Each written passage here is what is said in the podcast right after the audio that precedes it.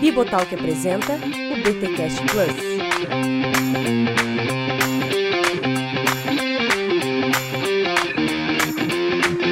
Muito bem, muito bem, muito bem. Começa mais um BTcast Plus, o de número 14. Eu sou o Rodrigo Bibo e estou aqui com Cacau Marques. Oi, pessoal. Esse capítulo é uma maravilha. Olha, nossa, poético. Igor Miguel com a gente aqui. Pois é, pessoal, tamo aí. Saudade, hein? Vamos, vamos juntar as coisas. Saudade.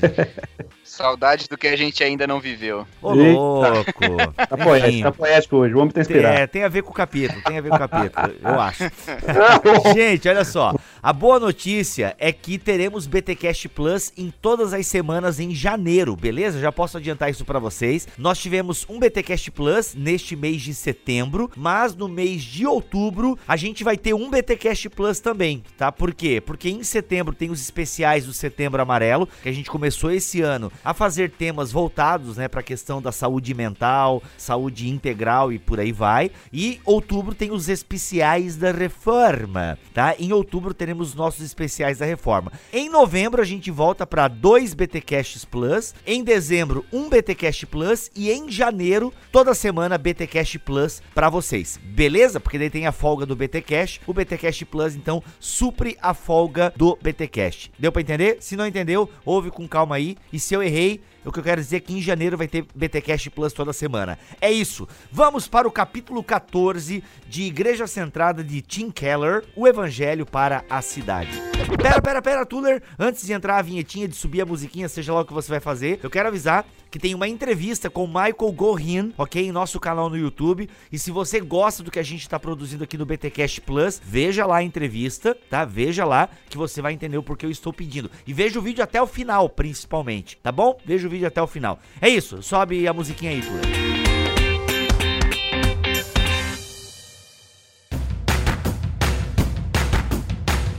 Nos recados paroquiais deste BTcast Plus, temos a honra de ter aqui Cristiano da Atos 29. E aí, meu chegado, tudo bem? Tudo bem, Bibo, e você? Bem, graças a Deus. O Cristiano, que está aí diretamente ligado à direção da Atos 29, já, já manda ou ainda não? Como é que tá? Nada, que isso. Ah, mas faz parte da diretoria, né, Cristiano? É, Muito a gente, massa. A gente tem, tem ajudado aí, cooperado ao longo desses anos na liderança da rede, Uhum. e é muito bom estar aqui contigo. Que legal. O Marquito, que já gravou o BTcast Plus, faz parte também aí da Atos 29. Igor Miguel está ligado a Atos 29. Então vocês já sabem um pouquinho aí da pegada da Atos 29. Cris, vai ter agora neste mês de outubro, daqui a pouco, né, daqui a alguns dias, vai acontecer um encontro da Atos 29 no Rio de Janeiro. É isso? Exatamente, Bibo. No dia 26 de outubro, um sábado, nós teremos a pré-conferência. Uhum. O Rio de Janeiro tem sido a nossa casa ao longo desses anos, né? Uhum. Mas desde esse ano, do início desse ano, a gente mudou a nossa conferência para o estado de São Paulo, lá em Alphaville, e a gente não queria deixar a cidade do Rio de Janeiro de fora dos nossos eventos. Então surgiu a ideia da gente fazer uma pré-conferência é, aqui no Rio de Janeiro, com o mesmo tema da conferência do ano que vem, que vai ser lá em Alphaville novamente, em 2020. Que foi muito bom, hein? Isso. Então, ano que vem, a gente vai ter uma conferência com o título Avance por uma Igreja Fiel e Relevante. E nesse mês de outubro, no dia 26, num sábado, a gente vai fazer uma pré-conferência, uma conferência de um dia aqui no Rio de Janeiro, já preparando o pessoal para a temática do ano que vem, que a gente vai ter lá em São Paulo. Uhum. E o interessante também é que pela primeira vez a gente vai estar fazendo um evento no sábado. Por quê? O que a gente tem percebido é que muitos é, pastores que frequentam as nossas conferências relatam pra gente que os membros de suas igrejas gostariam muito de participar de um evento da Atos 29. Olha só. E, e falam assim: ah, a gente gostaria de participar, os membros sempre questionam e tudo mais. Então, essa pré-conferência vai ter uma característica um pouco diferente. Ela não vai ser voltada apenas para pastores e líderes, Hum. mas para toda a membresia da igreja. Né? Vai ser muito útil, obviamente, para pastores e líderes, mas vão ser palestras pensadas também para os membros das igrejas que são ligadas a Atos 29 e aquelas igrejas também que não fazem parte da Atos 29, mas que já frequentam as nossas conferências aí ao, ao longo dos anos. Uhum, uhum. É, o pessoal, eu já ouvi de alguns cariocas que nem sempre eventos teológicos e legais vão para o Rio de Janeiro. Pronto, tá indo muita coisa boa aí e mais essa conferência aí da Atos 29 que vai acontecer num sábado. Gente, tem que aproveitar, vai ter muito. Quem vai estar falando lá, Cris? Então, vai estar tá o Jay Bauman, que é então nosso diretor, né, da Atos 29 no uhum. Brasil, pelo menos por enquanto, ele se mudou para Orlando recentemente. Então vai ser a primeira uhum. visita do Jay após sua mudança para Orlando, sua primeira visita ao Brasil após, após essa sua mudança para Orlando. Vai estar tá o Igor Miguel, que é, né, figura conhecida aí no Bibotalk, uhum. vai estar tá falando pra gente também. O Sandro Bajo, lá de São Paulo, do Projeto 242. Oh. E dois outros palestrantes é, lá dos Estados Unidos. O, o Jay é, é um americano quase brasileiro, né? Mas nós teremos outros dois americanos aí com a gente, que é o Jim Essian, lá do Texas, né? De uma igreja chamada Paradox Church. É um pastor que tem uma história muito interessante, é pastor de uma igreja muito jovem, muito vibrante. Tive a oportunidade de conhecer em algumas oportunidades, tem alguns amigos lá. O Jim vai estar conosco. E também o Noel, que é pastor em Michigan, numa igreja chamada Riverview Church. Então, oh. esses dois pastores vão estar conosco. O Noel tem uma experiência muito grande no, no, no, ministério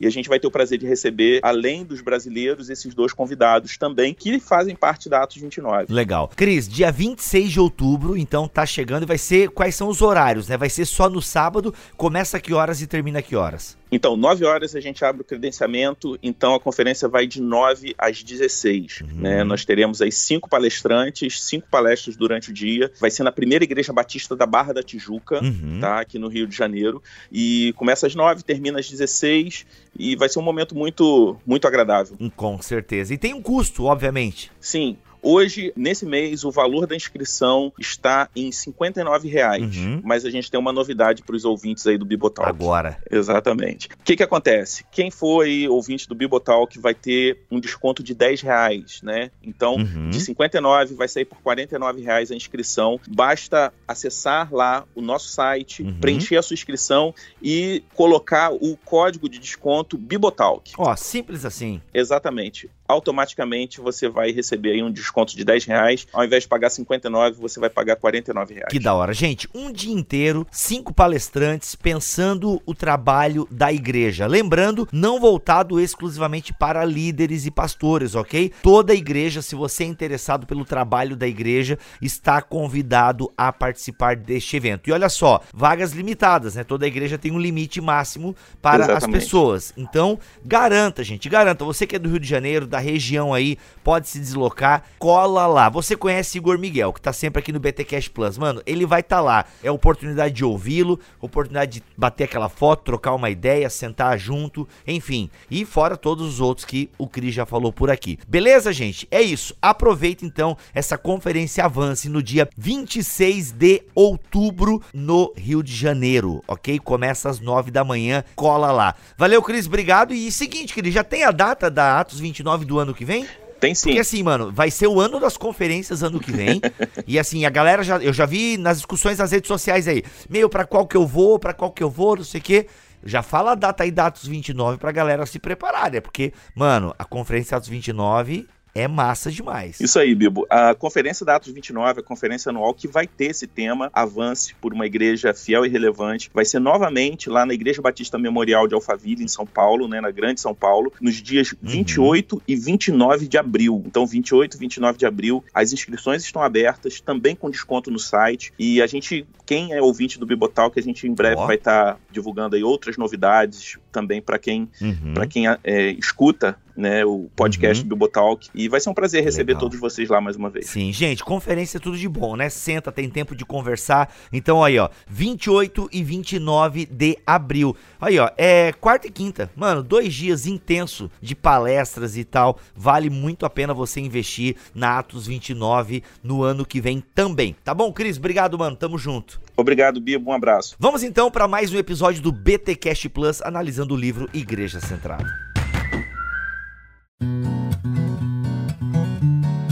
Muito bem, senhores. Quarta parte, visão para a cidade. Keller está falando sobre a cidade. Já falamos vários aspectos sobre a cidade. Agora, o evangelho para a cidade. Ou seja, o evangelho para essa aglomeração de pessoas diferentes. O que, que a gente pode pegar do Keller e trazer aqui para nossa realidade brasileira, tupiniquim, tropical? E aí? O que, que vocês querem destacar já para a gente começar o nosso papo? Bem, eu quero falar a primeira coisa aqui na frente de todo mundo. Eu achei o começo do capítulo meio, meio chato eu confesso. Depois eu, opa, não, é bom pra caramba, mano. Sério, cara? Não sei, mano, não sei. Eu, eu, eu tava. Eu li esse capítulo assim, comecei a ler. Achei ele meio. Parecia que ele tava repetindo um pouco os argumentos dos capítulos anteriores, sabe? Foi, sim. Né? sim, Tem um pouco sim. assim, tipo. É que ele dá uma resumida, né? isso, isso. Aí eu falei, mano, ele. Ele, ele, a frase que ele começa já é assim, né? Esforcei-me ao máximo para mostrar É. que a cidade é uma das maiores prioridades da vida e da missão cristã do século XXI. Ele tá Isso. retomando, né? Porque um livro, é, às vezes, é escrito em vários tempos, né? Parece que ele escreveu o capítulo 13, aí certo, É. aconteceu alguma coisa no ministério dele, aí ele voltou tempo depois pra escrever o capítulo 14, aí ele deu uma lida no que veio antes, cara, acho que eu não tô claro. aí ele... É uma nova temporada. Isso, o justamente. capítulo ele- começa Previously, on Isso. Centered Church. Ah, muito bom. Previously. muito Boa. bom, muito bom. Mas como a cidade nos impacta? Eu acho- que a partir dali ele começa a desdobrar um pouco, né? Eu achei muito legal essa questão de da aglomeração, né? A característica É. da cidade é essa aglomeração. Não, é, isso, esse é um argumento que ele já veio usando antes, né? Que a cidade tem um poder Uhum. de agregar ou, é, é, mais criaturas à imagem de Deus por metro quadrado, né? Isso, é o ponto positivo, né? Que ele traz. Exatamente.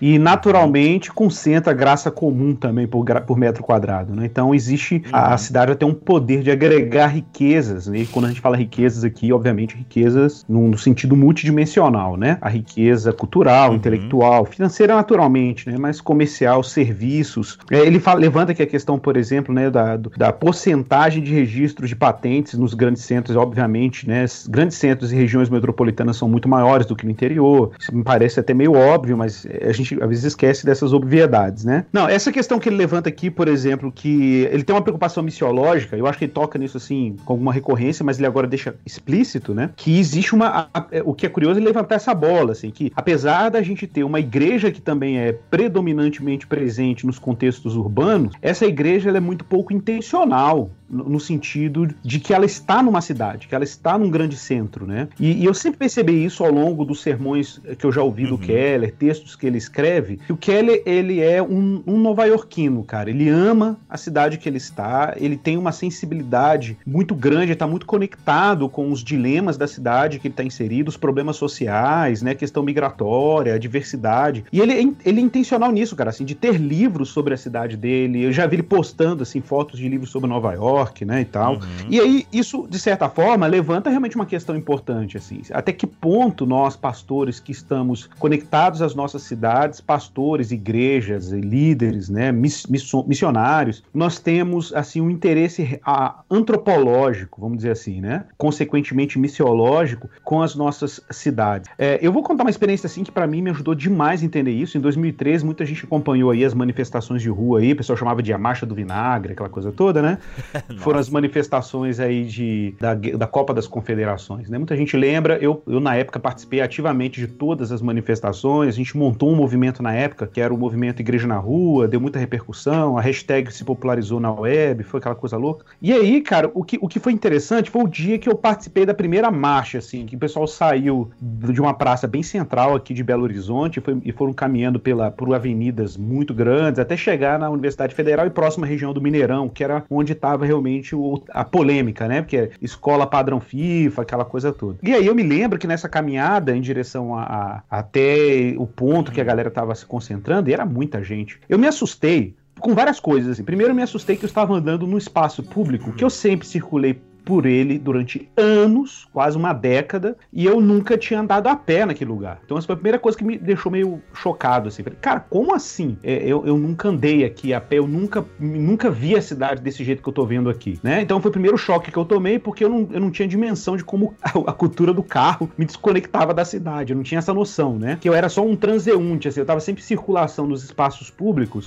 mas eu nunca me via pertencendo aos espaços públicos. Então, primeiro, eu tive uma mudança de perspectiva sobre a cidade mesmo, né? A segunda coisa foi que eu me assustei como que os espaços não são tão longos, assim, as distâncias não são tão longas como eu imaginava. Eu achei aquilo estranho, porque, cara, como assim? Eu ando num carro, num veículo que é muito mais acelerado, faz tudo muito mais rápido, mas a sensação mesmo de ah, menor tempo vem de, em contrapartida a falsa sensação de que as distâncias são muito maiores do que a gente imaginava. E aí eu comecei a perceber que, cara, eu andei a pé essa distância, eu nunca me imaginei andando a pé essa distância, né? E aí foi que eu tive a descoberta da, do ciclismo urbano, né? Eu fui para andar de bicicleta na cidade e comecei a estudar a possibilidade de andar de bicicleta na cidade, tudo. Depois fui montei a minha própria bicicleta para andar na cidade, porque eu comecei a perceber que eu não tinha esse olhar sobre os centros urbanos. E foi bem numa época que eu estava começando a me dedicar a esses temas da missão urbana, missão na cidade, tudo. E o livro do Keller ainda não tinha sido lançado em inglês, porque quando lançou em inglês eu já comprei e fui li aqui negócio vorazmente no Kindle na época, né? Uhum. Porque tinha tudo a ver com, com coisas, sensibilidades que eu já estava desenvolvendo, assim. E aí, por exemplo, eu percebia que eu não via as artes, da, as artes urbanas, eu não via, por exemplo, os espaços que existiam na cidade, determinados comércios, né, cafeterias. Então, cara, foi muito louco. Assim, eu, não compre... eu, eu comecei a ver uma população que mora na rua e a população que vive circulando no espaço da rua, né? É, essa experiência é facilmente percebida quando você circula a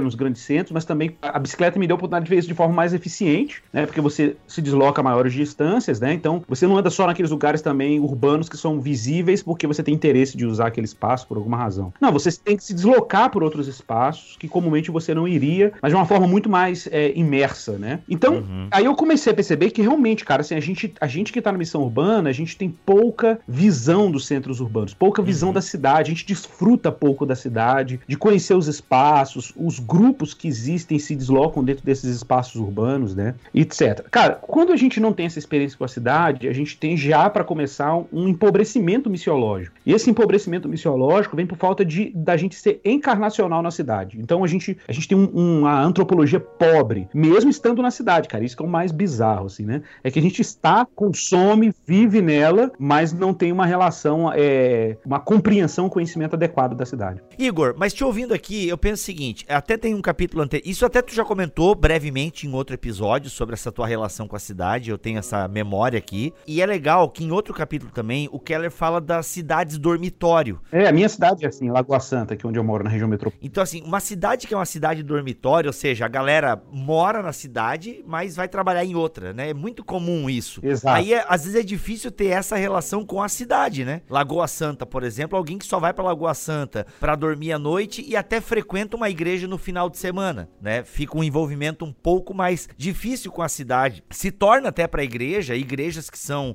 que pertencem a cidades dormitório, se torna até mais esse desafio, né? Você ter esse engajamento com a cidade, você perceber a cidade, né? E estar ali não só para consumir a cidade, mas também para, é, de alguma forma, abençoá-la, né? É, exato. Não, eu até penso, assim, que foi um problema que eu pensei muito aqui na minha cidade. Tipo, a maioria das pessoas que são, por exemplo, cristãs na cidade aqui, que moram em condomínios fechados, etc., frequentam igrejas fora da cidade, né? Na, na, na verdade, elas se deslocam até a Belo Horizonte, acho que é a mesma coisa acontece em muitas cidades aí do entorno de São Paulo, por exemplo. A gente pensa aí, né, Vinhedo, Valinhos, essas regiões aí. O pessoal desloca muito para São Paulo, e às vezes vive vida de igreja em São Paulo, né? Mas aqui, por exemplo, a gente tem um, um desafio bem, bem parecido. E a gente, assim, o que eu vejo o pessoal às vezes usando como estratégia e discutindo estratégia nesses contextos, porque os Estados Unidos também tem muito, um problema muito parecido em algum, alguns contextos urbanos. E o que a galera faz, cara, às vezes é o seguinte: é simplesmente, nesse caso, né? É simplesmente o seguinte, usar de alguma maneira o esses membros que moram nesses condomínios para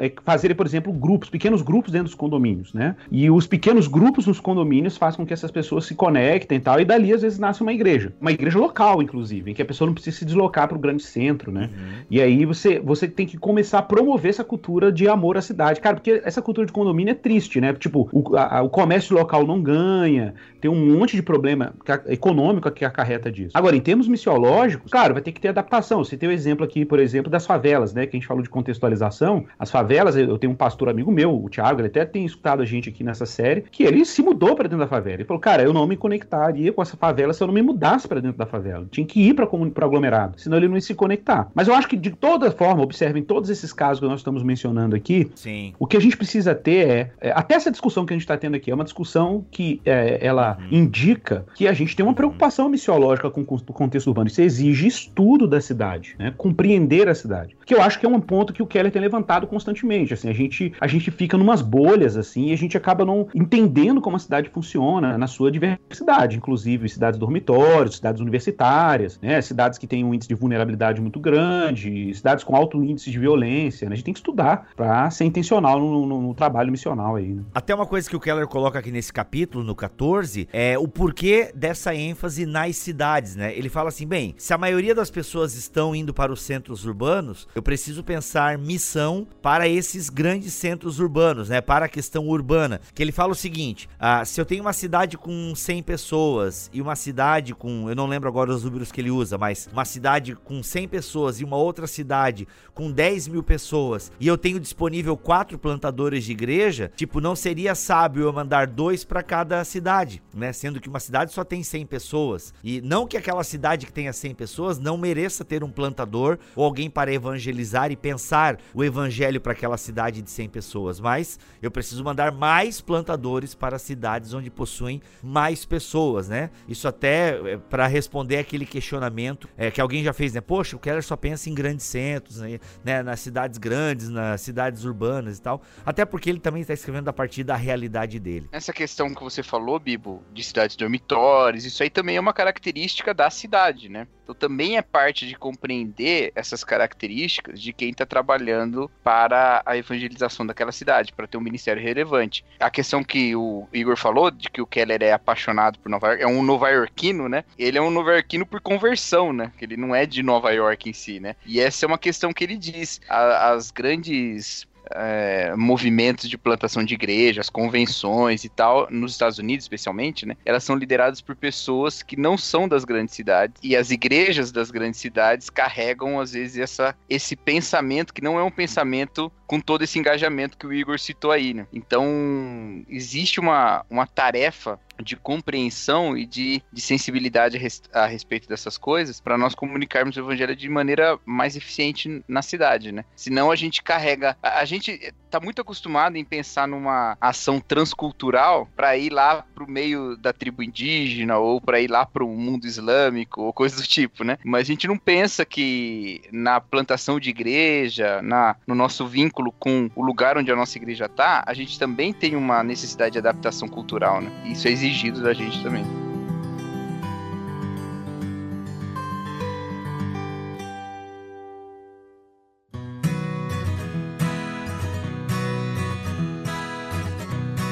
Na página 202, o Keller inclusive fala dessa mente agrária, né? E muitas vezes até esse preconceito que a gente tem em relação à cidade, a questão de que a vida no interior é melhor, a gente meio que propaga alguns pensamentos que talvez não nos fazem amar a cidade. E, de fato, a cidade tem a canseira, até quem ouviu o podcast com o Marcelo Berti foi muito legal, que ele falou sobre o remédio para a alma, e a partir de pesquisas, né, ele viu essa canseira, o Cacau falou da Sociedade do Cansaço, o livro que ele está lendo ou já leu e não para de falar sobre e tal. Realmente a cidade tem esses aspectos. Já li, já, cara. Já leu aí? Tá fera, já. Já tá cansado de ler o livro, inclusive. Eu li algumas horas.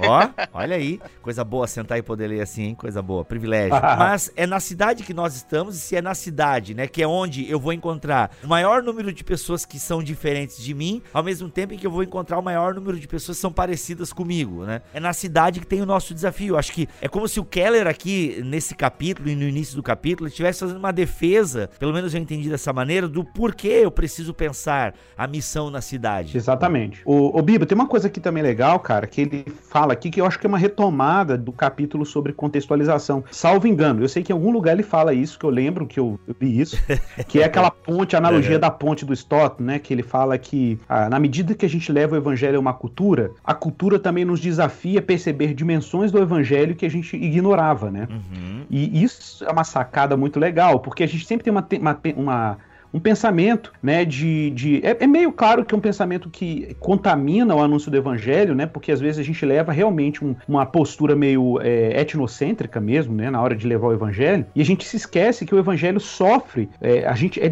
na verdade não o evangelho, mas nós somos desafiados a perceber dimensões do evangelho que a gente não percebia quando a gente entra num contexto cultural diferente. Então, por exemplo, ele cita aqui na, na página 201, que você mencionou até agora há pouco, né, ele fala assim, obviamente é verdade que temos de levar o evangelho à cidade cidade e ouvir o evangelho na cidade, mas também temos de reconhecer quanto a própria cidade traz o evangelho até nós. A cidade nos desafiará a descobrir o poder do evangelho de novas maneiras. É extraordinário. Então imagina, você mora num contexto urbano, classe média alta, num condomínio fechado. A gente citou esse exemplo agora há pouco. Aí você é desafiado a dar testemunho do evangelho num contexto de uma favela, por exemplo, num grande centro urbano. De repente, cara, você vai ter que recorrer às escrituras e, e olhar para as escrituras e discernir respostas evangélicas a desafios que são típicos daquele contexto, né? Que você ignorava porque você estava num contexto que, que, que, aqueles fatores não eram um problema, mas agora se tornam um problema, né? Num outro contexto, você tem que recorrer ao evangelho para ah, como é que eu lido com a violência urbana, como é que eu lido com o desespero, como é que eu lido com o aliciamento para o tráfico, o que que o evangelho diz a respeito dessas questões, por que que as pessoas estão em busca dessas questões e, e por aí vai. Então, por exemplo, sei lá, você vai abordar uma tribo urbana qualquer que aderiu a uma ideologia qualquer, sei lá, um grupo neofascista, que eu sei que isso, em grandes centros tem, em Belo Horizonte a gente tem muito isso, né? Grupos uh, bem undergrounds, ligados a ideologias bem definidas, e aí você vai ser desafiado. É um grupo anarquista tratando temas relacionados a poder, governo, etc. Hum, Grupos de hippies, né? Aqui em Belo Horizonte tinha um trabalho fantástico do pastor Lucas, meu amigo. Se estiver me ouvindo aqui, um abraço para ele, Sim. pastor Lucas, da comunidade cristã da Zona Sul. Ele faz um culto, né? Toda semana na Praça 7 em Belo Horizonte com os hippies e os próprios hippies que tem lá. Alguns são até cristãos, né? Já se converteram e eles montam a liturgia deles, fazem o culto deles lá na, na Praça 7 e tudo. O culto é ao ar livre, no centro, no epicentro da cidade de Belo Horizonte, né? Imagine o quanto, né, esse tipo de contexto a gente precisa dar explicações evangélicas que apreciam os desafios que são inerentes a esse grupo cultural. Né? Então a gente sempre tem que olhar assim, não, eu já chego com o evangelho pronto. Não, você chega com percepções do evangelho. Lembra que eu gosto muito da analogia do Keller, né? O evangelho como um diamante multifacetado. E a gente, claro, dependendo do, do, de como a gente foi alcançado e no contexto que a gente foi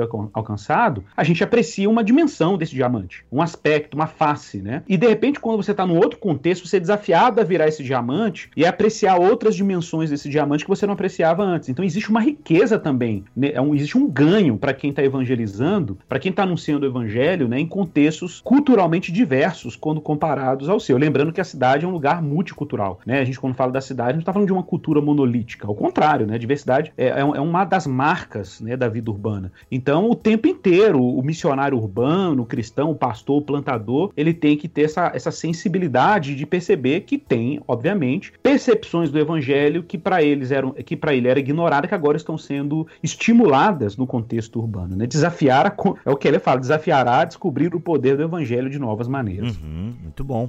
A cidade é de fato um canteiro espiritual em que as pessoas tanto perdem a fé quanto a encontram em circunstâncias que não acontecem em ambientes mais monolíticos, menos pluralistas. Novamente, Exato. isso faz parte da tensão da cidade sobre o qual a Bíblia discorre, que é o que ele já trouxe no capítulo 11. Né? Eu li essa citação aqui no, na primeira coluna da página 203. Só voltando um pouquinho, Bibo, que ele, ele diz duas coisas. Sim, volta sempre, vamos lá. Ele diz aquela questão da riqueza, né, das cidades, e ele fala duas coisas interessantes sobre a cidade, que a cidade nos une a pessoas como nós, ali na página 200 ainda, né? Ela nos une a pessoas como nós, pessoas parecidas ou iguais a você, né? E ela também nos une a pessoas diferentes de nós, né? De, de, um modo singular também, né? Essa dinâmica é interessante. Você vai encontrar identidade, identificação e você vai encontrar também diferenciação na cidade. E é nesse contexto, ou nesse contexto não, né? nessa, nesse ambiente mesmo, né? Que é, é que a gente desenvolve o nosso ministério também, né? Ele vai dizer, inclusive, que para o nosso crescimento espiritual e bem-estar contínuos, talvez precisemos da cidade mais do que a cidade precisa de nós.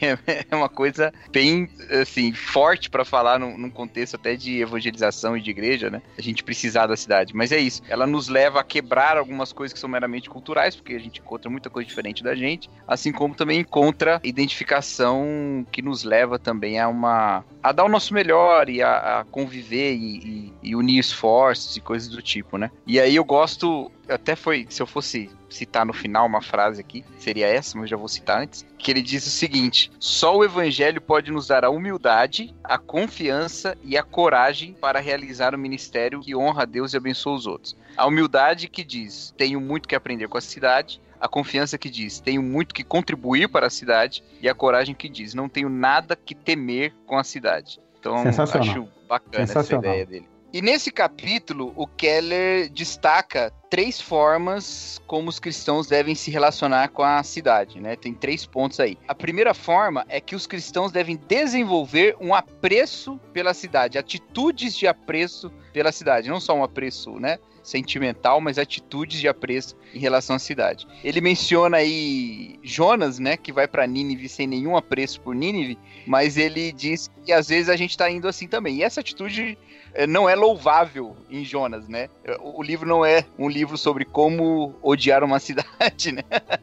então, é, ele faz a missão de Deus apesar disso. Nós não precisamos fazer apesar disso. Pelo contrário, nós devemos seguir muito mais aquela recomendação que Jeremias dá aos exilados na, na Babilônia, né?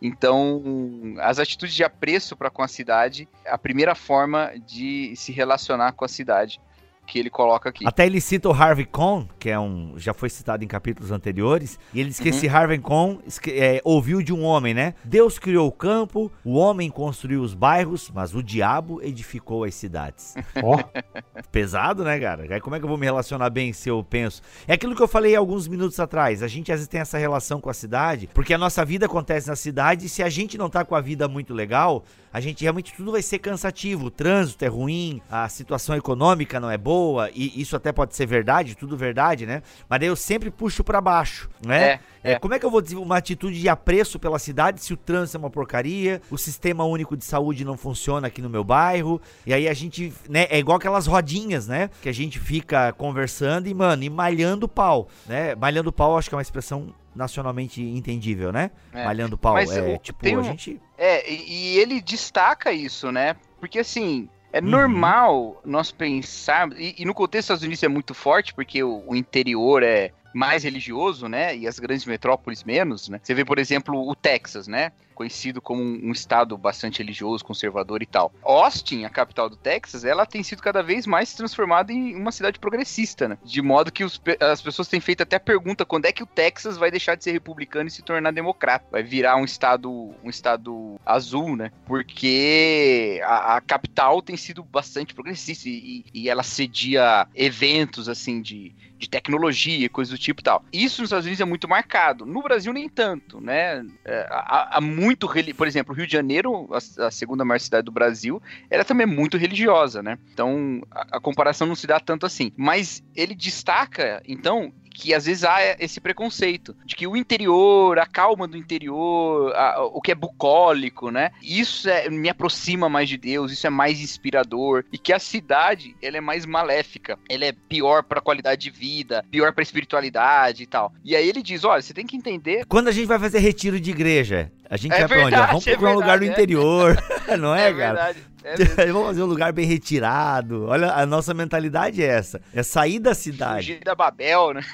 Isso, caraca, mano. Aí ele diz assim: você tem que entender que algumas das pessoas que vivem na cidade amam a cidade. Cara, isso é uma coisa muito genial, porque é tão simples e tão claro, mas muito genial. O, o paulistano, por exemplo, há um, um, orgulho da cultura paulistana, há um orgulho de ser uma cidade com tanta coisa lá, né? Eu sei que Belo Horizonte também tem isso, né? Ser uma cidade da noite, ser uma cidade da música, né? O, o Igor que conhece bem aí, né? E aí o cara se converte. o povo que tem orgulho do, do boteco. Não, exatamente. Aí o cara se converte, o que, que a gente fala? A música é do demônio, né? o, o, exatamente, o, cara. O, o museu, essa, sabe, essas coisas, não, agora é igreja, agora... isso tudo bem, claro, é, é, você vai atingir gente assim também, né? Mas isso não é o evangelho. Você está acrescentando uma coisa ao evangelho que não está no evangelho, né? Então, tudo isso tem que ser pensado, né? Até o Keller cita, agora não vou lembrar, é nesse capítulo. Ele fala de igrejas meio que são comunidades isoladas da cidade, né? Eu não lembro qual é a expressão que ele usou aqui, eu devia ter, eu devia ter anotado. É. Mas é como se a igreja tivesse ali na cidade, mas ela tá ali meio que isolada da cidade, né?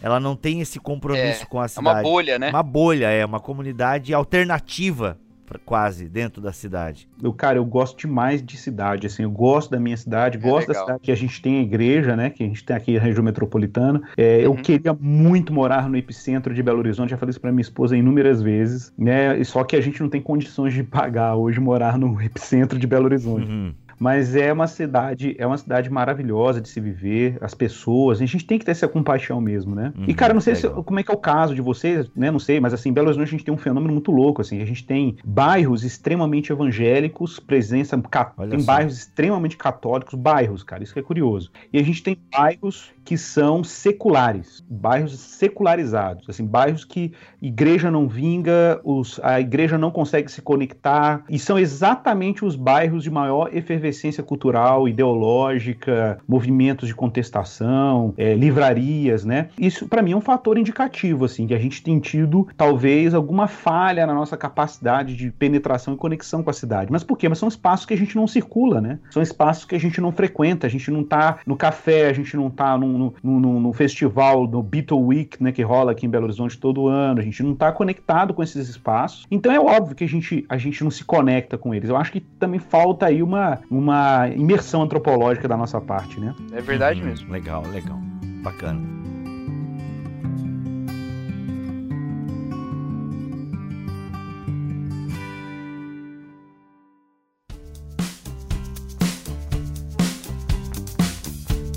Ponto 2 é: os cristãos devem tornar-se uma contracultura ativa onde residem.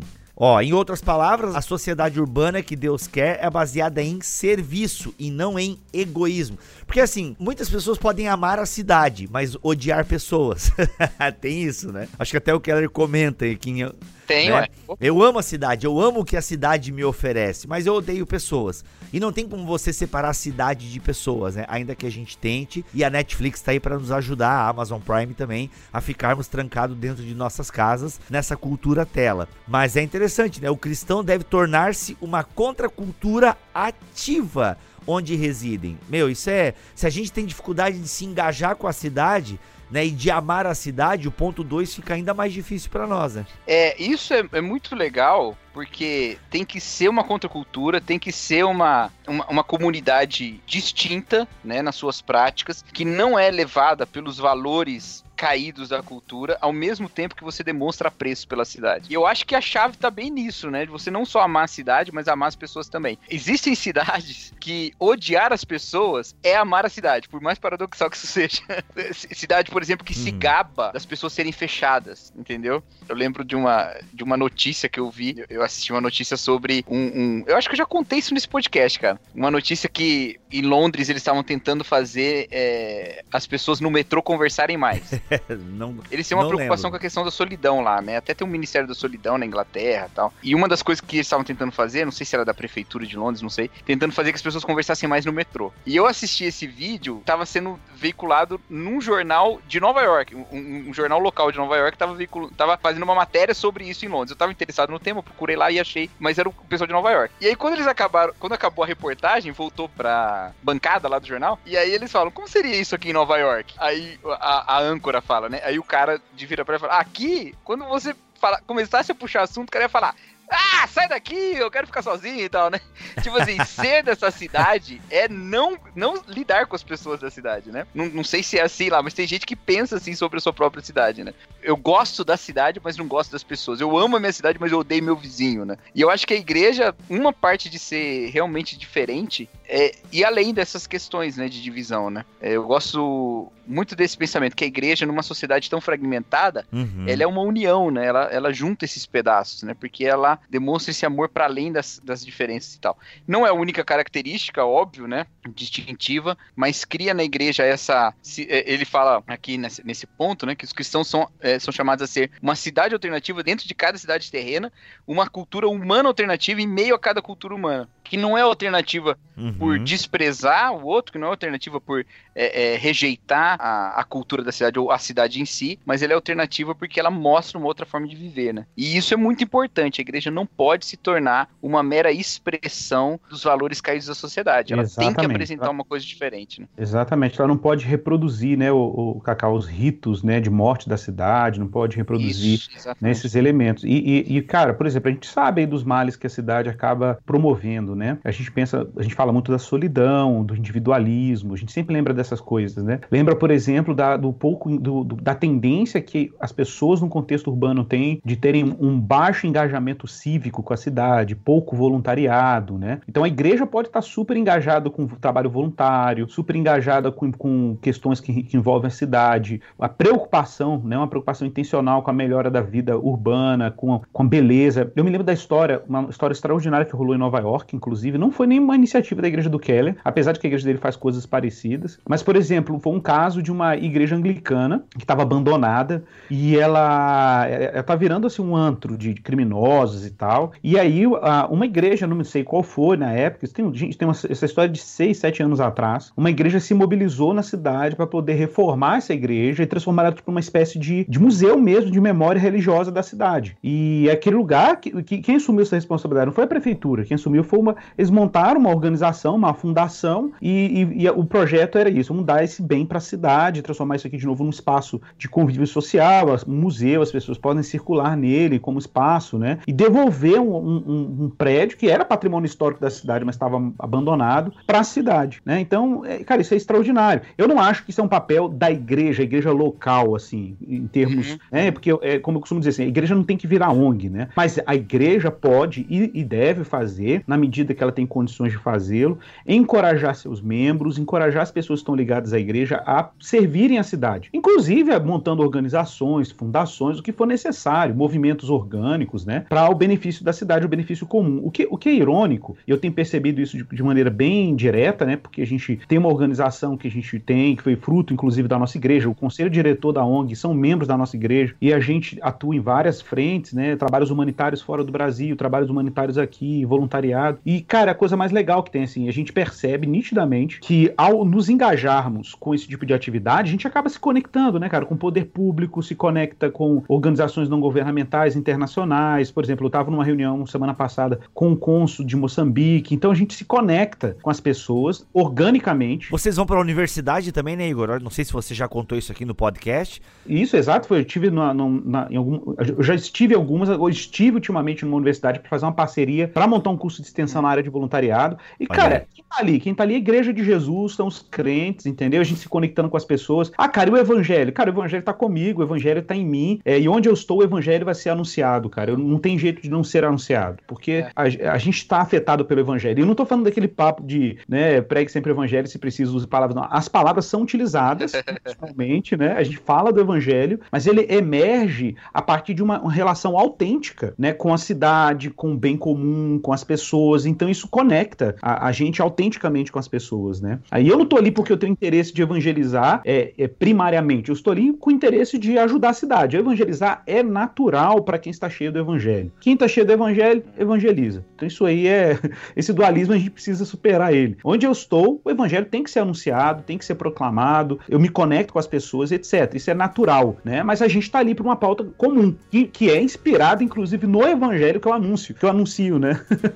que é fundamentado nesse evangelho. Boa. É por isso que... Inclusive, eu dou Boa. um testemunho aqui de que você, Igor, e a forma como você mostrou todas essas ações, né? É um, é um exemplo muito forte para mim também de engajamento, sabe? De um engajamento legitimamente cristão, né? Porque sempre há a dificuldade de você fazer essas duas coisas: atitudes de benefício para a cidade, mas Exato. ser também é, é, é, intencionalmente cristão no sentido de que você não é só mais uma ONG, existe um, um vínculo de fé na, Perfeito, implícito, Perfeito. digamos assim, né? Que se torna Exatamente. explícito pela vida, mas que é implícito na ação. E, exato, eu acho exato. que você e a igreja aí, né, alcançam muito bem esse equilíbrio, esse objetivo, muito legal. É, é o nosso, o nosso esforço tem sido nessa direção, Cacau, a gente tem muito que melhorar. Mas isso para mim fica assim como um exemplo de, de não perfeito, né, mas um exemplo assim, até um, um estímulo, né, para algumas pessoas que estão nos ouvindo aí, de, de que é possível a gente criar uma cultura alternativa. Porque imagina, cara, quantas vezes nós já tivemos, em nossas ações pessoas não cristãs, cara, estavam junto com a gente, mas elas, ao verem o modo de servir, a compaixão, né, o quebrantamento, aquela coisa de abraçar a pessoa que está sofrendo. A gente teve essa experiência com o Brumadinho, né? De abraçar as pessoas ali no dia da missa de sétimo dia, cara, muito louco. Quem tava ali na porta da igreja católica, enquanto as famílias iam chegando, era o nosso movimento cara. E tinha ali cristãos, na sua maioria, evangélicos, mas tinha uma galera que não era nem cristã, que tava ali junto também. Não, é, é voluntário, tô junto. E acabaram percebendo que estavam junto, que a gente tava ali porque a gente fazia aquilo, porque tinha uma fé que nos movia a fazer aquela coisa, né? Então, então isso, isso é uma cultura alternativa que a gente também tem oferecido à cidade. Eu não vou entrar nem no mérito da dinâmica própria da igreja, né? Que a igreja tem que se tornar esse espaço, né, cara?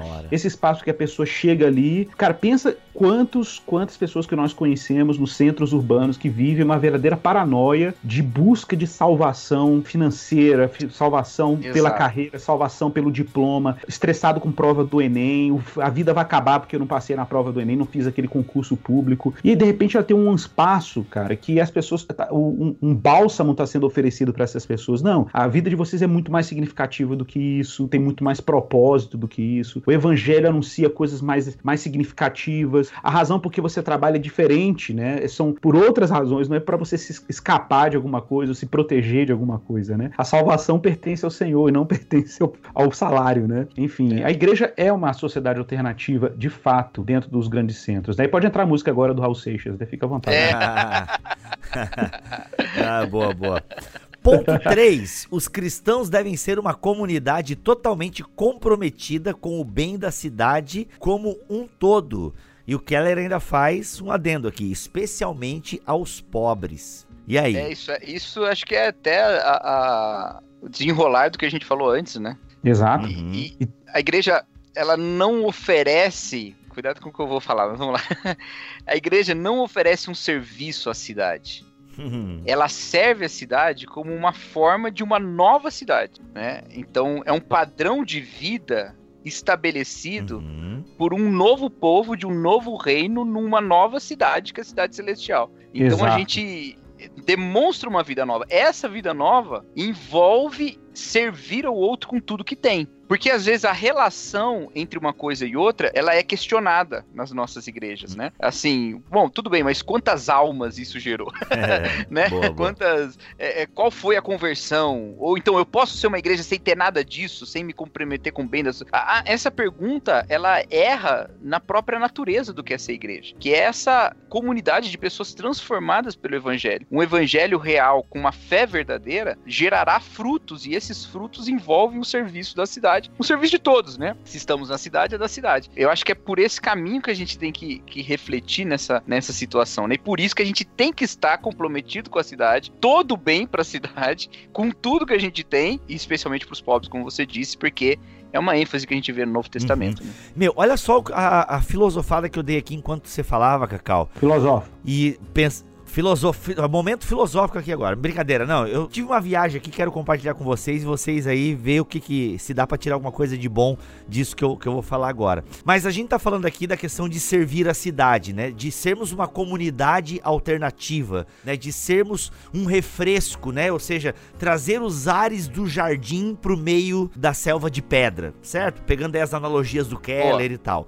Nós, nós trazemos esse ar puro, né? Esse ar do jardim pro meio da cidade. Ok. Aí Aí o Keller tá falando aqui nesse tópico 3 de que a cidade ela é tratada muitas vezes como um playground para adultos. E o desafio da igreja é não, é não cair nessa, né? O, o desafio dos cristãos é não permanecerem ou estarem na cidade porque ela oferece, né, a cultura, ela oferece entretenimento, ela oferece tantas coisas boas para mim viver e por aí vai. Os cristãos, segundo o Keller tá dizendo aqui, eles não devem é, cair nessa. Tipo, gente, a gente não pode estar tá na cidade porque porque ela é um playground, porque ela me oferece benefícios. Às vezes eu penso que a igreja ela acabou se tornando mais um desses brinquedos dentro da cidade, tá ligado?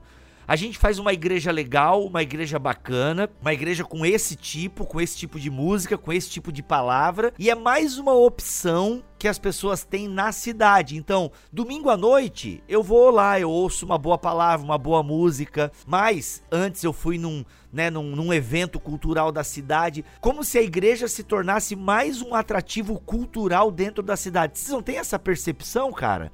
E eu fiquei com isso na minha cabeça agora, sabe? Que às vezes a igreja se tornou mais uma atração cultural dentro da cidade. Não, acho que isso existe. Isso existe mesmo. Bom, né? Uhum, tem. Uhum, falar mesmo do contexto do Keller, né? né? Tem, se, tem igrejas lá que são igrejas que tem até área pra turista. Não, né? total, você paga pra entrar no culto, entra- é. Você- eu, eu- É. Quando eu tive lá, quase fui no lá. Harlem lá, É. aqueles coral É. afro-americanos e tal, não sei o que, tal, tal, tal. É, então, nesse aspecto, essa igreja ela tem, tem isso também. Por que que faz dessa forma? Então, não, não vou Uhum. entrar nesse mérito porque eu não conheço. Mas tem, né? Lógico que tem. Agora, até no filme lá que o Igor não gosta, Qual que é? que é o First Reformed, Ah, sim. É. Só tu gostou, Cacau, não sei se tu percebeu. Tem- Cara, eu não gostei. Eu amei esse filme.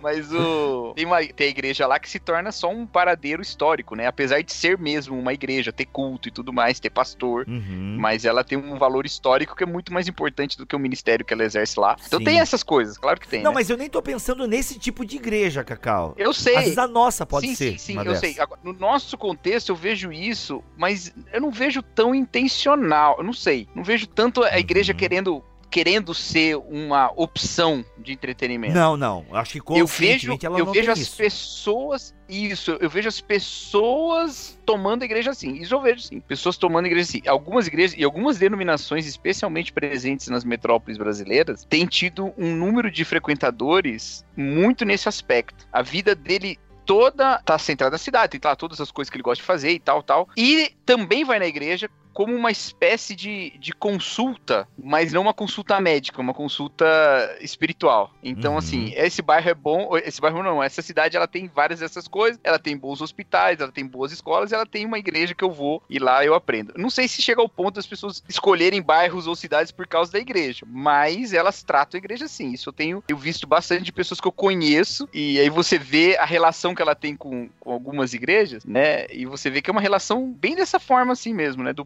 playground, do serviço que a igreja oferece. Quanto cabe à igreja lidar com isso em termos de evitar esse, essa utilização? Eu não sei como é que se faz, né? Mas eu Legal. vejo isso sim, Bibo, do jeito que você falou. Cara, tem uma frase muito legal aqui no final, é, que eu acho que tem a ver com isso aí, cara. No finalzinho desse tópico aí. Ele fala assim: os cristãos devem querer viver na cidade sem usar a cidade para edificar grandes Uhum. igrejas, mas usando os recursos da igreja para que a cidade prospere. Cara, isso é uma... isso aqui é uma mudança de paradigma brutal, né, velho? E ainda continua: referimos-nos a isso como um modelo de ministério de crescimento da cidade e não como um modelo estrito de crescimento da igreja. Essa postura de ministério surge de uma visão teológica da igreja centrada. Eu até tenho isso super grifado aqui no, no- no livro, porque isso tem muito a ver com a nossa visão de igreja mesmo, assim, hoje, assim, particularmente, né? Em que existem igrejas, eu até, de novo, concordo muito com o que o Cacau diz aí, que às vezes não é nem igreja, as pessoas criaram esse hábito de ter uma relação de consumo com a igreja, e aí às vezes a igreja se sente pressionada a satisfazer isso, né? E, e acaba virando aquela coisa meio clientelista, assim, né? E o que tem aqui na visão do Keller é uma inversão completa do paradigma, assim. Não é um- um- uma visão de crescimento de igreja, é de crescimento da cidade. Tipo assim, cara, o que que, o que que essa igreja tem a oferecer à cidade? Será que se essa igreja deixasse de existir, a cidade sentiria a falta dela? Eu sei que é uma pergunta clichê, mas ela é muito É. importante, né? Ela é muito importante Uhum. porque a gente pode pensar de fato a- a- a- as coisas a partir da cidade. Tipo assim, essa, essa igreja é uma Deus enviou essa igreja para a cidade, tá? E o que, que a gente tem que fazer aqui? Qual é a nossa tarefa? O que, que Deus nos confiou, né? É, e nunca aquele movimento assim, ah, eu quero é, usufruir dos benefícios da cidade, das pessoas da cidade, para fazer a minha igreja crescer, né? Não, cara, é uma mudança mesmo de percepção, tipo assim, de abordagem missiológica, né? É, é- é da cidade, é da igreja para a cidade, né? É da igreja para a cidade o movimento, é, e não o contrário.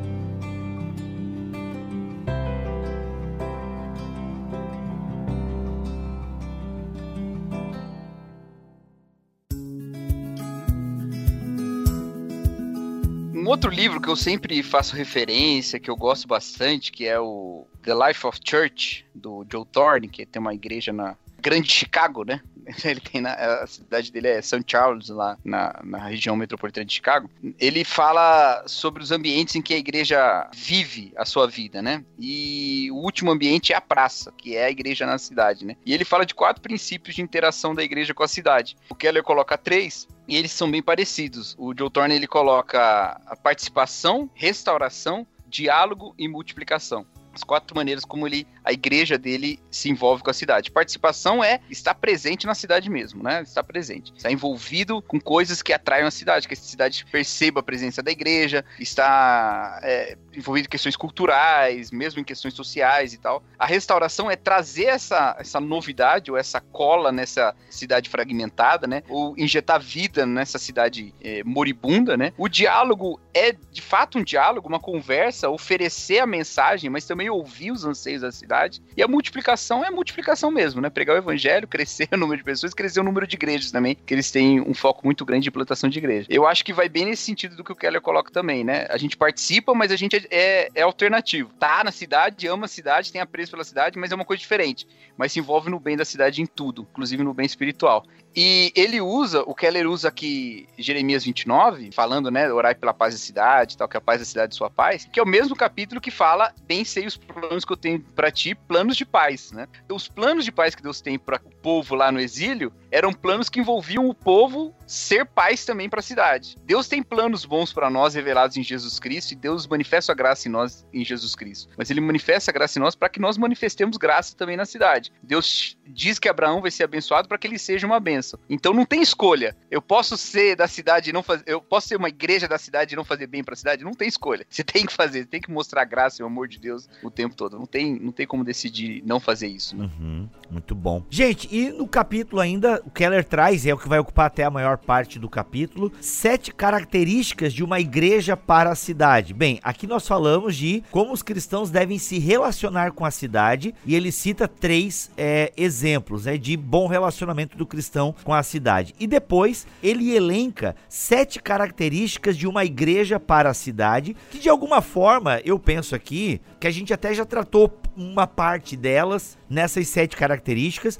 e a gente vai fazer só um ampassant aqui para e você pode ler e meditar no capítulo. Isso está a partir da página 206. Bem, a primeira característica é respeito pela sensibilidade urbana. Ou seja, é andar de bicicleta, como o Igor. Sacanagem. ai, ai. Se a gente tivesse que destacar um ponto, acho que seria bem, bem central para nós aqui no Brasil, viu? Porque a gente tá gostando de criar problema com, com as pessoas do mundo em coisas que não precisa, né? Nossa. A gente desrespeita as sensibilidades, a gente quer machucar Exato. as pessoas, a gente quer alimentar guerra, batalha e a gente não tem respeito pela sensibilidade. Exato. Né? Mas daí não é o tópico 2, Cacau? Sensibilidade em comum às diferenças culturais? É, acho que eles estão meio juntos. Mas aqui o 2 ele fala mais questão da, da dos grupos culturais, né? Uhum. É, imigrantes, tal, grupos culturais diferentes. Né? Mas também envolve. É. No primeiro tópico aí, ele, ele até fala uma coisa importante, né? Que a gente não pode ignorar. Eu vejo isso acontecendo muito aqui hoje em BH, assim, porque a gente aqui, vocês sabem, a gente é testemunha de. A gente testemunhou em Belo Horizonte um período de. que o pessoal chama de avivamento, né? Foram as grandes igrejas que, enfim, legaram louvor, influenciaram muita coisa aí no Brasil. E o que é interessante mencionar é que é, aquela geração, a geração daquela, daquele tipo de evangelização e tudo, que são pastores, inclusive, daquela geração, hoje, na sua maioria, eles possuem uma dificuldade muito grande de lidar com a nova geração de que estão chegando na igreja, que são o quê? São jovens mais escolarizados, são jovens mais urbanizados. É, Belo Horizonte já foi uma cidade que, durante muito tempo, ainda tem traços disso, mas bem menos, de uma cidade que você tinha características rurais muito fortes, mesmo sendo capital, né? Hoje, hoje você já não vê tanto isso. E aí o, os jovens chegam na igreja com questões muito sérias, questões relacionadas a, a que, do contexto universitário, é o que ele fala inclusive aí, né, que são pessoas que têm uma certa sofisticação na linguagem, exige uma linguagem clara, bons argumentos, não basta dizer que está escrito na Bíblia, tá bom, tá na Bíblia, mas por que, que a Bíblia fala isso, né? Então é uma cultura que exige explicações mais é, precisas. Então se a gente não tem um treinamento ou uma sensibilidade em relação a essas demandas do contexto urbano, a gente pode falhar, de fato, na nossa nossa estratégia missionária. Ele até brinca aqui, não adianta criar um condomínio missionário, né? A expressão que ele usa aqui no final do, do trecho aí. Não adianta, tem que realmente criar uma igreja que se comunica, senão a gente vai falhar realmente na nossa estratégia missional aí. Muito bom. O tópico 2, sensibilidade incomum às diferenças culturais. E aí, A cidade ela é formada por muitas culturas diferentes, povos diferentes, grupos diferentes, né? E isso não é, não é só nas questões das grandes metrópoles, né? Tem as, as pequenas cidades também, né? A minha cidade, por exemplo, da, onde a nossa igreja fica, que é Nova Odessa, ela tem uma grande presença de imigrantes ou descendentes dos imigrantes vindos da Letônia e agora teve uma leva de imigrantes vindos do Haiti, né? E essa, em que lugar do mundo haitianos e letos se encontrariam hum. não ser em Nova Odessa, né? Olha aí. Então tem essas questões todas, e nós precisamos ser sensíveis a, esse, a, isso tudo, né? Uma coisa que eu achei interessante é que no final da, do primeira, da primeira coluna aqui da página 208, é, isso aqui até foi um certo alívio. Por quê? Porque a gente vai lendo o Keller e aí vai dando um certo desespero, assim, porque, mano, é muita demanda, né? eu já comentei até isso com você, até perguntei isso para vocês nos primeiros episódios, né? Como é que vocês lidam com essas muitas demandas que o Keller apresenta aqui? Bem, achei legal que no, no final da primeira coluna, na 208, ele fala assim, ó: nenhuma igreja consegue ser tudo para todos. Ufa, Exato. ufa, né?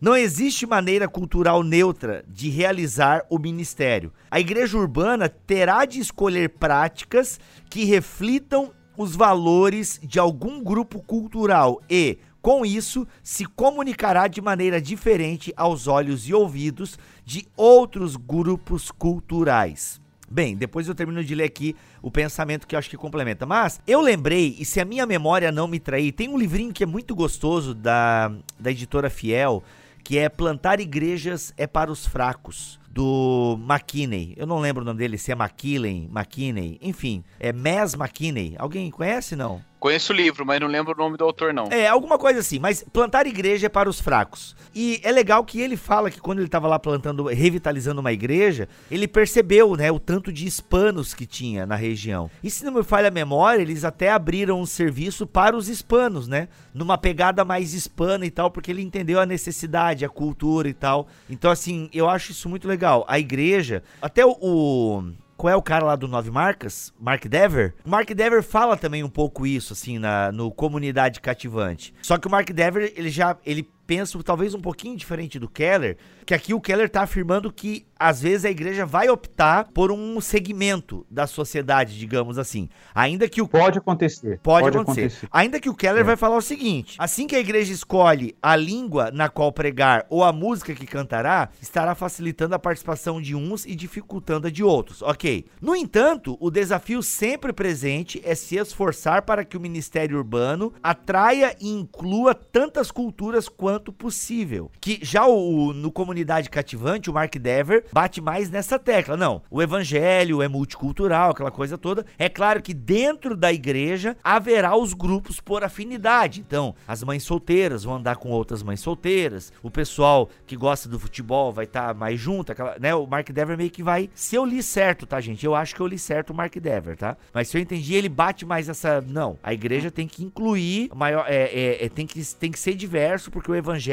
é multicultural e tal. Aqui eu achei legal que o Keller é um pouco mais suave. Não, gente. Se eu escolho um tipo de igreja, eu vou atrair um tipo de pessoa, né? E não tem problema. Eu acho que o Keller, ele é um pouco realista, assim. Ele tenta ser realista. Porque a gente, a gente uhum. claro que o ideal é que a igreja expresse o maior número possível de diversidade, é, linguagens, né? Ela tem que evitar tribalização. Eu tenho muita dificuldade com igrejas hipertribalizadas, né? Sim. Igreja só do cara underground, igreja de negro, essa, esse, esse tipo de igrejas étnicas, né? A gente, a gente tem que tomar muito cuidado com isso. Porque a igreja tem que ter uma característica multicultural, sim, em alguns aspectos, mas é claro que existe uma finitude aí, a gente não tem como abranger toda essa complexidade. O Keller citou exemplo, não sei se é aqui, acho que não, é na parte que ele fala sobre igreja missional. Ele fala mais pra frente, bem mais pra frente aí. Não, se bem que a gente tá quase chegando lá, né? É uma coisa interessante que ele conta que uma vez ele tava pregando o sermão na igreja dele, assim tal. Aí uma, um membro da igreja dele de origem, acho que mexicana, latina, é, levou os parentes para ouvir o sermão do Keller. E aí eles tiveram que dizer, o, esse cara que convidou os parentes, né? Foi e falou assim para os parentes: olha, ele prega de um jeito assim mais formal, o jeito dele falar assim é mais, é, né? Enfim, o jeito Keller de pregar, né? Falou assim, mas hum. cara, vocês podem ser, ter certeza, ele está sendo muito sincero no que ele está falando. Então, imagina, o cara teve que hum. contextualizar a pregação do Keller, né?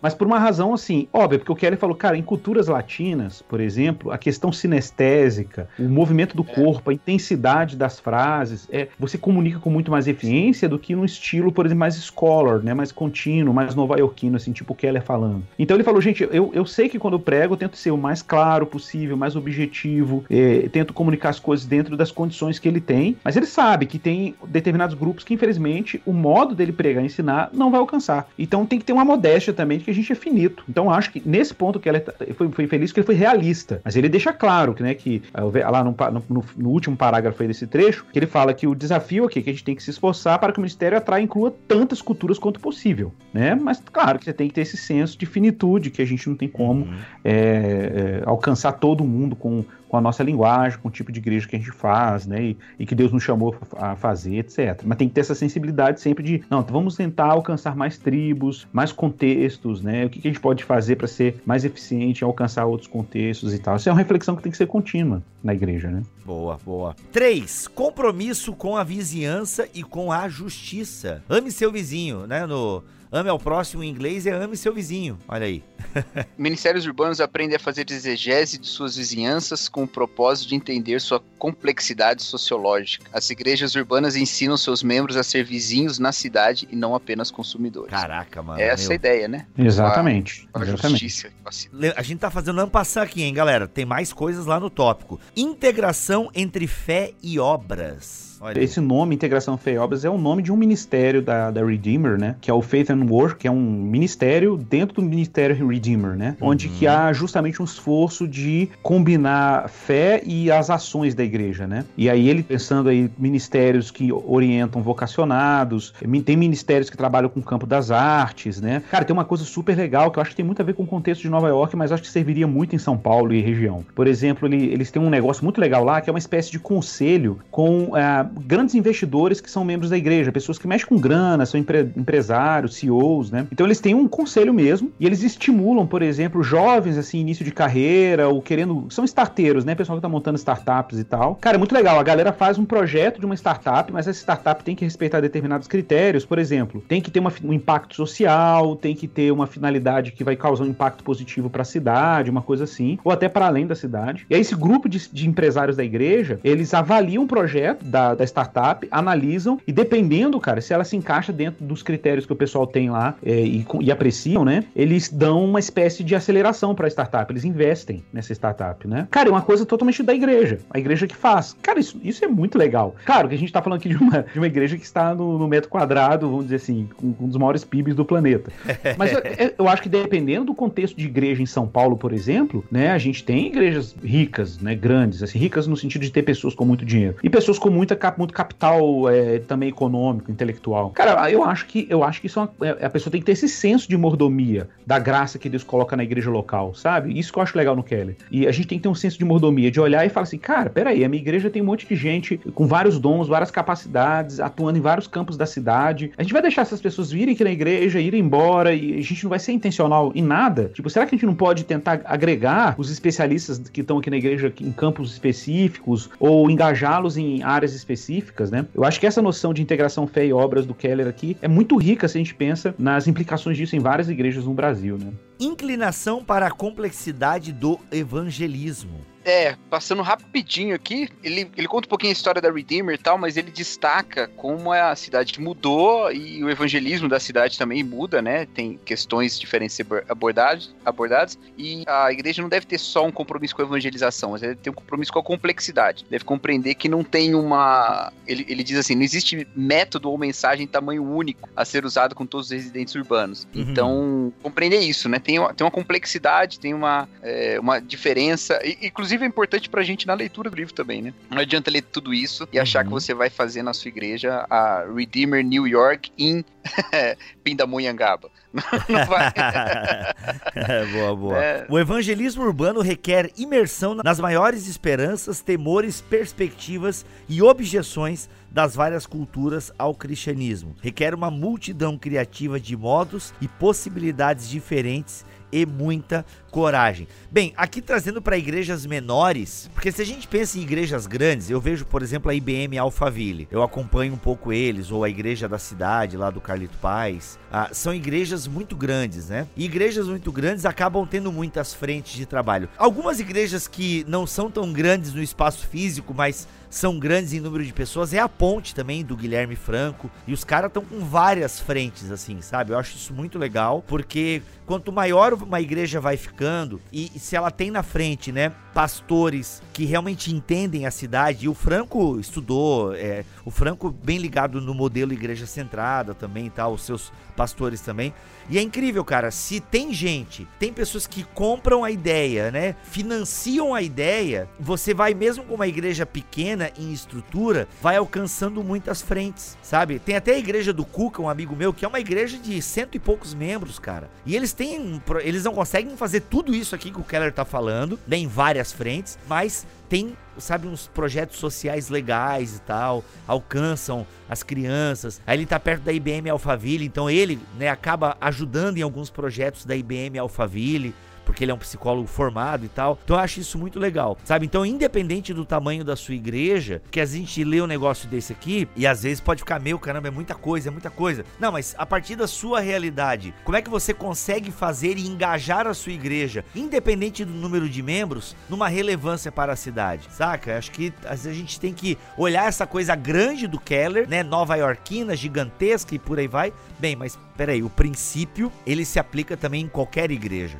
Eu acho que o princípio se aplica. Eu tenho uma igreja pequena, mas como eu posso fazer na minha igreja é, se engajar em algum movimento da cidade, em alguma questão para a cidade, sabe? Eu tenho conversado com um amigo meu e, eu, e a gente tem conversado sobre essa questão da igreja e tal, até por conta do evento A Praça que o Guilherme faz lá em Recife, que é muito legal. É quando realmente um evento cultural da cidade acontece nos prédios da igreja. Isso é muito massa. E eu falei, cara, e se a gente colocar a igreja aqui no circuito do festival de dança? Entende? Então, assim, é uma maneira né? A cidade vai estar dialogando. Geralmente igrejas trabalham com questões para empresários. Eu falei, pô, mano, já que tem negócio para empresário aqui, qual é a ligação de vocês com a ACIG, né? Que é a associação e tal aqui dos empresários da cidade. Entende? Então a igreja não precisa ser grande, mas se ela faz algum movimento para alguma direção, ok, vamos dialogar com a cidade. Não vamos fazer um movimento que pode beneficiar a cidade e até mesmo mostrar, ei, existe uma igreja aqui, né? E vocês podem contar com a gente e tal, sabe? Isso é, isso é muito legal.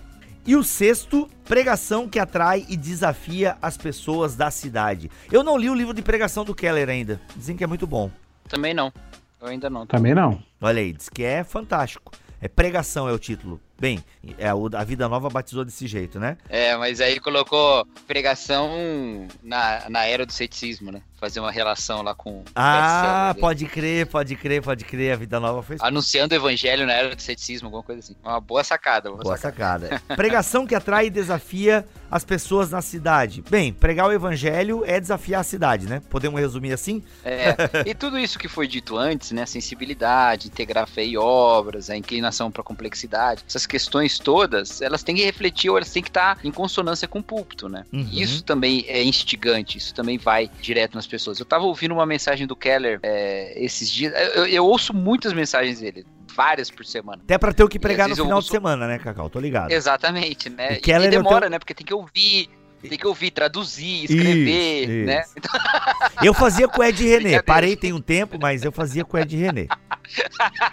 não, não, mas é, é, é, muito interessante como ele fala, né? É, isso aqui em Nova York, ou você não vai encontrar pessoas assim em Nova York, você vai ouvir em Nova York, qualquer um que você perguntar em Nova York, entendeu? Vai, ele, ele fala muito disso da, da cidade, né? Porque a pregação dele é a pregação pra, pra cidade dele mesmo, né? Uhum. Tem, e que toca pontos muito profundos, né? É, é, é uma característica muito interessante, inclusive nos livros dele. É, esse que, a, a fé na era do ceticismo, né? É interessante como os pontos que ele levanta levanta lá é um livro que tem a ver com o diálogo entre fé e, e razão, de certa forma um livro apologético, né? De certa forma. Uhum ele parte de perguntas que muitas vezes foram feitas na igreja dele, né? Uhum. As pessoas dali da, da, da, da, situação dele, né?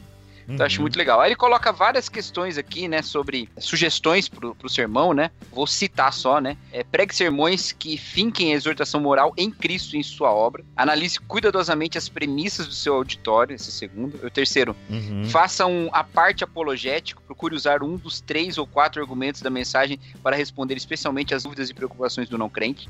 O quarto, trate grupos diferentes de maneiras diferentes, mostrando que notou a presença deles. Isso é interessante também. Quinto, leve em conta a sua postura, então a maneira como você se, se coloca, né? Leve em conta, ele, ele cita aqui como o novarquino é. Ele percebe o que é artificial, né? Então você ser alguém mais natural na exposição, né? E em sexto, mostre familiaridade com os livros, revistas, blogs, filmes, peças teatrais, assim como as experiências diárias que os ouvintes conhecem. Ai, Keller, não dá, Keller, não dá. A galera não sabe nem Bíblia direito, Keller. E ele faz isso, mano. Não, ele, Ele- faz. Outro dia, eu, Ele faz. eu ouvi uma mensagem dele que ele falava assim: É, porque eu li isso na minha revista preferida, The New Yorker. Falei, caramba, cara, Caraca, mano. não. essa é a preferida, tem outras que ele É, lê também. Keller é incrível. Mas enfim, É é, para você, pregador brasileiro, tente pregar a palavra. Comece já só com. Mas, Bibo, você faz isso, Bibo. Eu já vi você eu pregando. sei que eu faço. Você assiste, você assiste série, você traz as questões. Não, sim, mas faço, faço menos, né? Faço menos. Tenho feito menos agora porque eu tenho lido mais a Bíblia, né? É que eu acho que o nova-iorquino lê mais do que o Pode brasileiro. né? ser, O pode brasileiro ser, assiste mais pode série. ser, pode ser. Verdade, verdade. Não, mas é que, é que eu tô com dó, assim. Tem pessoas que mal e mal conseguem pregar a Bíblia, cara. Então eu tô pensando nesses que estão nos ouvindo agora. É verdade. Não, não, é que a verdade, gente sabe que existe razão. uma deficiência muito grande nos púlpitos, né? Aliás, até novos pregadores estão aí pregando autoajuda, né, mano? Então, assim, aí eu tenho medo, assim, de o cara ler o negócio, ó, viu, eu tô aqui, eu tô, e, pô, eu li esse novo coach e tal, eu li, olha só, esse aqui é o que o pessoal tá comentando agora, é, e é isso, é você, valorize você e tal. Eu tenho um pouco de medo, assim, de... Mas eu sei que não é nada a ver com o que ela tá incentivando, é mais uma bobiça minha. Acho que tem uma razão isso estar em último lugar também. Uhum. Se você pensar bem, no primeiro lugar, ele tá falando que a exortação moral tem que estar em Cristo e sua obra. Boa. Isso é, é, é, é o fundamento. Uhum. Senão, a gente também não podia ser. cont- É, você vai pregar daqui a pouco em São Luís, né, Bibo? Como é, o que, que você sabe de São Luís, né? Você já foi algumas vezes pra lá, mas da primeira vez. Se você tiver que entender o contexto pra pregar lá, obviamente que não vai funcionar. Boa, mas ele boa, tá falando do pastor local, da igreja que tá Uhum. lá e tal. Ele envolver tudo isso. Mas primeiro, compreenda a relação que aquilo que você tá trazendo, às vezes Boa. muito comportamental e pouco evangélico. Boa. Tem que ser evangélico. Ser fundamentalmente evangélico. Muito bom, é isso aí, obrigado. É, eu Fiquei aliviado aqui, entendi, entendi perfeitamente.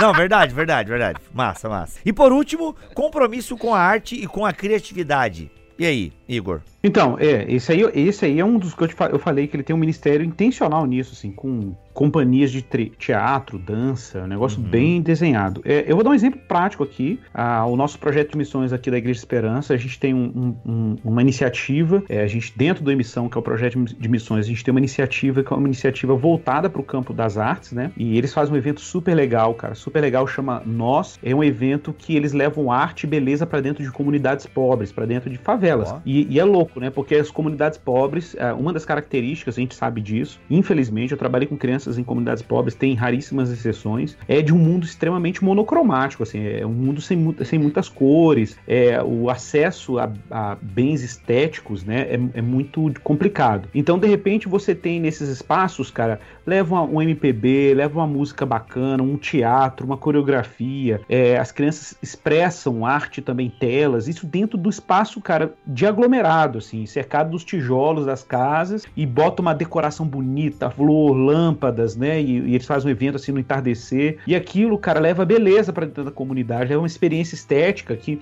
cara, uma coisa louca. Eu me lembro que eu tinha alunos que diziam que eles não iam a- aos museus da cidade porque não era, não era lugar pra eles, assim, e museus que não se pagavam pra entrar, né? O Centro Cultural aqui da Praça da Liberdade de Belo Horizonte é um espaço que quase todas as galerias são gratuitas, o acesso é, é livre. E, e- mas não, mas não se sentiam pertencendo àquele espaço, era um espaço excessivamente sofisticado para eles, né? Então, a, e é- então tá, já que eles não vão a arte, a gente leva a arte até eles. Puxa, isso é uma plataforma extraordinária, né, para o envolvimento cristão, é, pensar, né, e, e- e apresentar essa esperança, né, nesses espaços. E lembrando que aqui a gente não está falando de uma arte que só evangeliza, né, explicitamente. A gente está falando de uma arte que é bela porque Deus é belo e porque Deus é gracioso. E essa é uma das formas dele ser glorificado. E de novo, isso não precisa estar em tensão com a tarefa evangelística da igreja, de maneira nenhuma. É, ao contrário, isso, isso inclusive dá uma face pública para a igreja e cria, como a gente fala, né, o, o contexto que dá plausibilidade para a mensagem que está sendo anunciada. A gente falha muito nisso, porque a gente tem a mensagem, mas às vezes nos falta criar o contexto onde a mensagem ela encontra ressonância nas pessoas, entendeu? Falta moldura, falta moldura para apresentar o evangelho. Boa, e a moldura boa. às vezes são serviços de misericórdia, é, é, é, a sinceridade nesse tipo de envolvimento com a, com a cidade, né? E, e, é isso. Eu acho que a gente nesse ponto a gente precisa sempre ter esses cuidados. Se a gente está na cidade, a gente tem que ter esses cuidados e, enfim, esses compromissos, né? Essa é a minha birra um pouquinho, Igor, com o desprezo que os evangélicos têm com a arte, especialmente a arte de vanguarda, sabe? Arte conceitual, é, né? Esse tipo de coisa. É, é, assim, eu, eu, eu, não acho que ninguém é obrigado a gostar e, e, nem que a gente tem que subscrever só porque é novo, porque é, é, desafiador e tal. Mas a gente tem que pelo menos entender, sabe? Eu tenho até uma, uma questão assim que me coloca às vezes em rota de colisão com, com, que algum, com alguns dos pensamentos mais filosóficos dentro da, da própria, do nosso próprio contexto reformado e tal, que é essa ideia de uma estética absoluta sem um aprofundamento nisso, sabe? Porque, lógico, você vai ter as pessoas que discutiram essas questões de maneira mais profunda, o Huckmacher mesmo, né? Ou vão de maneira mais profunda. Mas aí o cara, porque leu um texto do, do Scranton, sai lá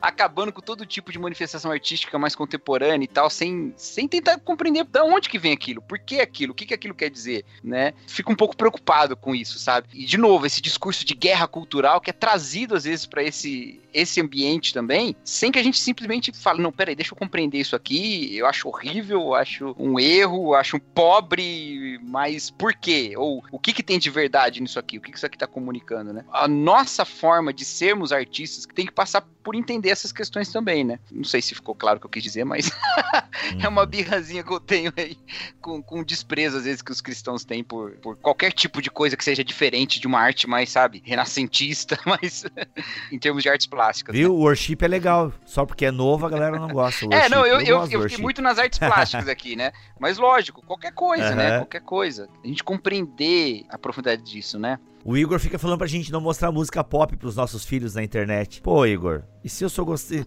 Como é que eu vou apresentar outra coisa pro meu, pra minha filha se eu só gosto de música pop? Aí tu me deixa em maus lençóis, cara. Como é que é? Tu não acompanha eu o Igor? isso? O Igor, cara, o Igor fica aí nas redes sociais aí, ó, dizendo assim, ó, apresente bo, é, apresente é, jazz, apresente música clássica pros seus filmes, ah, tá. pois o pop ele ah. vai conhecer de não, qualquer jeito. Aí eu pensei, caraca, mas olha, o, o máximo que eu chego, cara, desse, dessas músicas, é, eu tenho uma playlist que eu ouço muito no Spotify que é Piano in the Back background, tá ligado? Que é o que a gente toca lá em casa a partir das 21 horas.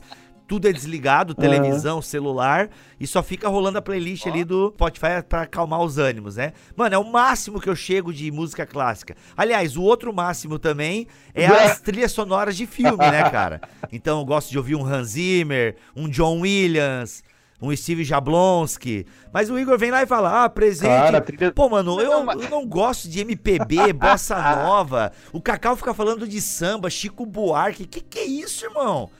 Não, como é que eu vou apresentar isso pra minha filha? Nem eu sei. Eu não sei cantar uma música do Chico Buarque.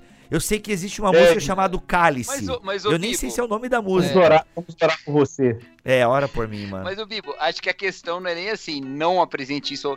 A questão é assim. A, não, nem tô falando em contexto de filho, que nem filho eu tenho, né? Mas assim, a gente pode. Eu acho, eu acho que. Tem um tempinho aí?